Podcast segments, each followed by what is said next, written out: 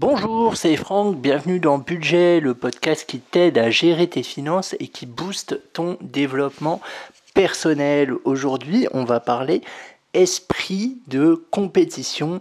Et si tu as l'esprit de compétition, je te conseille d'écouter ce podcast. Alors déjà, si tu as l'esprit de compétition, c'est une très bonne chose. Contrairement à ce qu'on pourrait penser, contrairement à ce qu'on veut nous faire croire dans la société, parce que l'esprit de compétition est relativement mal vu, mais parce que je pense qu'on a une mauvaise définition de la compétition.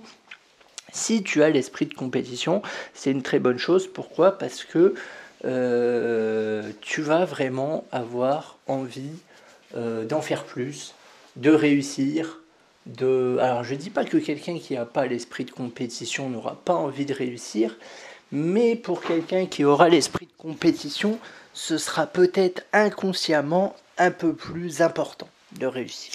Mais on est d'accord qu'on est sur de l'inconscient.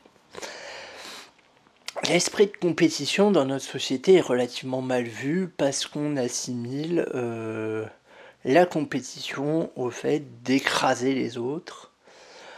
Euh, voilà, tout simplement.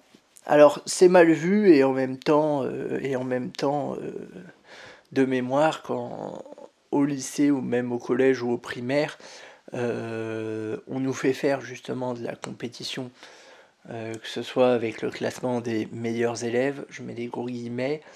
Euh, en sport, c'est pareil, on privilégie les jeux de compétition plutôt que des jeux d'entraide. Dans d'autres pays, c'est pas comme ça. Euh, en Asie notamment, c'est pas comme ça.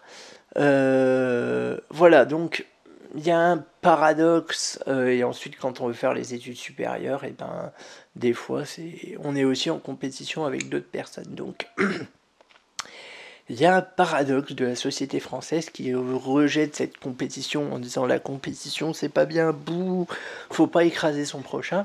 Et paradoxalement, bah, on voit que dans le système tel qu'il fonctionne actuellement, tout est mis en œuvre pour qu'il y ait de la compétition.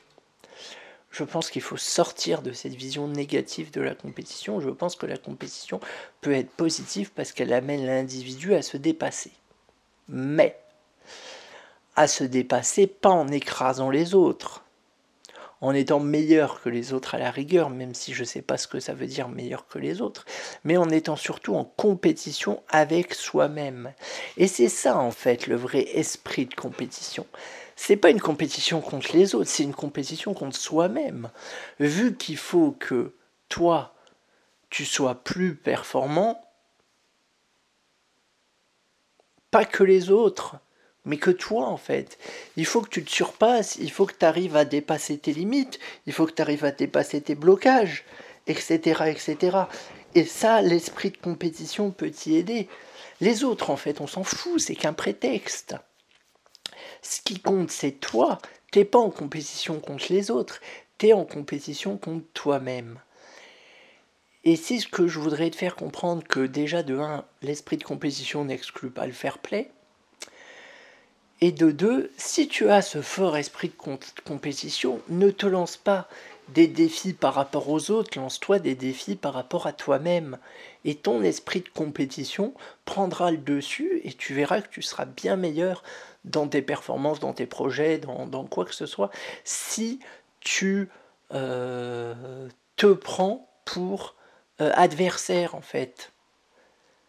Et ce sera beaucoup plus glorifiant parce que c'est plus plus glorifiant de se dépasser soi et d'y arriver plutôt que de se dépasser. Enfin, vous voyez ce que je veux dire? C'est juste. Le principe est le même, c'est juste un changement de paradigme. Les autres, on s'en fout, ce qui compte, c'est toi. Point très. C'est une compétition contre toi-même, c'est pas une compétition contre les autres. Le but, c'est toujours d'arriver premier, mais tu arriveras premier parce que tu auras pulvérisé ton meilleur record. Et pas parce que les autres auront fait des moins bon temps que toi, même si factuellement ils auront fait des moins bons temps que toi. Je prends l'exemple d'une course là, mais c'est applicable à tout.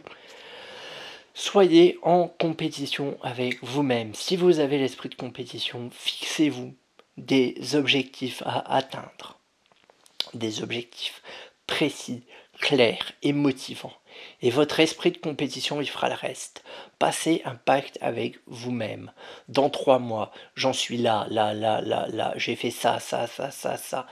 Vous écrivez ça sur une feuille, vous vous le mettez sur votre frigo tous les jours, vous regardez vos objectifs. Si vous avez l'esprit de compétition, le reste il viendra plus facilement que si vous ne l'avez pas. C'est ça l'avantage. Après, euh, je vous dis pas qu'il faut avoir l'esprit de compétition à tout prix. Hein. Si vous n'avez pas l'esprit de compétition, bah c'est pas grave. Hein. Il y a d'autres moyens. Moi, je l'ai pas, par exemple, donc euh, je sais de quoi je parle. Mais là, au coaching dernièrement, j'ai accompagné quelqu'un qui l'avait euh, fortement. Du coup, je lui ai dit, bah sers-toi de cet esprit de compétition, passe des contrats avec toi-même et gagne, gagne contre toi-même. voilà, fais-toi un planning, respecte-le. C'est ça ton objectif. Et ça a plutôt, euh, ça a plutôt bien marché. Donc voilà, c'est pour ça du coup que je voulais te partager euh, ma vision de l'esprit de compétition euh, avec toi. Je pense que ça peut vraiment être bénéfique pour toi. voilà, après, si t'as pas l'esprit de compétition, si ça te parle pas du tout, c'est pas grave, hein, t'inquiète pas, il y a d'autres méthodes. Mais si tu as l'esprit de compétition, pense que tu es en compétition avec toi-même, pas avec les autres. Je te dis à très vite.